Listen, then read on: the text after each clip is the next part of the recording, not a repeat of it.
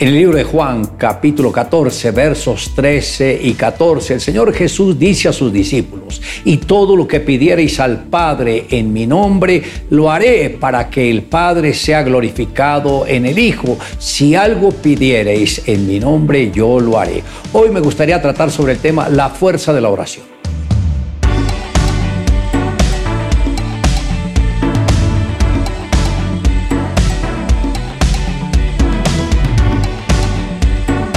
Así como la experiencia del amor es única, también lo es la experiencia de la oración. Solo la vive aquel que la practica. Hablar con Dios nunca puede ser algo aburrido, pues cada segundo que Él nos permite estar en su presencia es deleite impactante e indescriptible. Él nos hace sentir importantes, nos demuestra su amor, nos revela su voluntad, nos protege bajo la sombra de sus alas y suple todas nuestras necesidades. Para desarrollar este hábito tan importante debemos dedicar cada día un tiempo determinado para estar en esa intimidad con Dios, en ese tiempo de oración. Debemos entender que dentro de nosotros tenemos dos naturalezas. Una es la naturaleza espiritual y la otra la naturaleza carnal.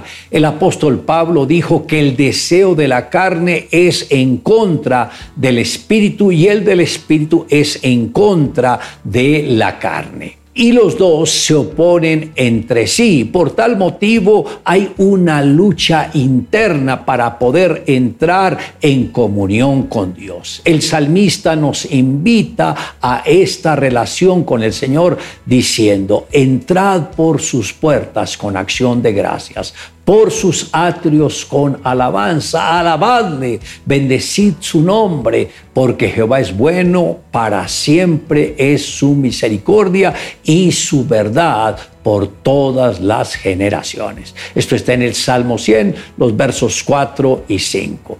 La actitud de nuestro corazón determinará el éxito que tengamos en la oración, pues para perseverar en ella debemos estar siempre gozosos. Un corazón agradecido es aquel que sabe reconocer la obra de Dios en cada aspecto de su vida. Las puertas que nos llevarán a una relación más estrecha con nuestro Redentor se llama gratitud, como lo dijo el apóstol Pablo. Estad siempre gozosos, orad sin cesar, dad gracias en todo, porque esta es la voluntad de Dios para con vosotros en Cristo Jesús. Esto está en el libro de los tesalonicenses, en la primera carta, en el capítulo 5, verso 16 al 18. Como podemos ver cuando tenemos ese encuentro personal con Jesús, entramos en la dinámica de una guerra espiritual. Recordemos que el apóstol Pablo dijo que la lucha no es contra carne y sangre, sino contra principados, potestades, gobernadores de las tinieblas de este siglo y contra huestes espirituales de maldad. Ya sabemos de antemano que son muchas las fuerzas satánicas que batallan contra nosotros, pero cuando nosotros tenemos los ojos puestos en Dios y obedecemos lo que Él nos dice de tomar toda la armadura de Él, vamos a estar protegidos de cualquier acechanza del enemigo y vamos de esta manera a entender cómo el enemigo quiere trabajar y cómo derrotarlo a través de la sangre de nuestro Redentor. Por eso es importante que nunca pierda el contacto ni con la palabra de Dios ni con el Espíritu Santo. Mario y su familia vivían con una maldición financiera. El dinero que durante años les sustentaba venía del negocio ilegal de las drogas. Por esta razón, vivían con una situación financiera muy difícil. Su papá se hundió en el mundo de los vicios y para comprar la droga vendió todo lo que tenía de valor para satisfacer su adicción.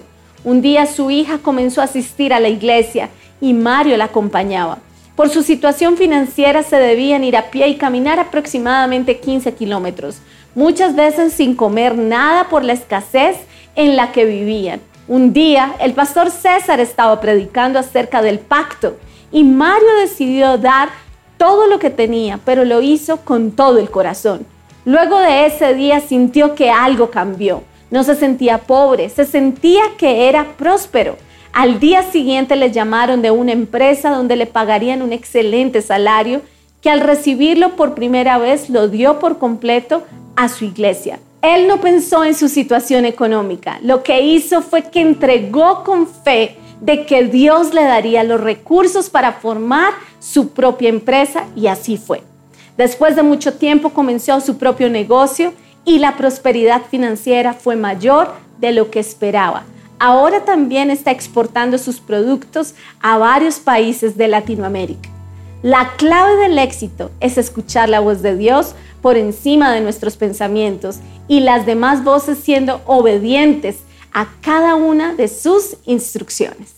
Le invito a que me acompañe en la siguiente oración. Amado Dios, gracias porque si no fuera por tu cuidado, por tu amor, por tu protección, por tu propia palabra y también por el Espíritu Santo que lo enviaste para que morara dentro de nosotros y nos guiara en cada paso que deberíamos dar, habría sido imposible perseverar en la fe en este mundo tan atípico. Pero te agradecemos Dios por tu amor, por tu bendición y por tu cuidado con cada uno de nosotros. Amén. Declare juntamente conmigo, y todo lo que pidieres al Padre en mi nombre, lo haré para que el Padre sea glorificado en el Hijo.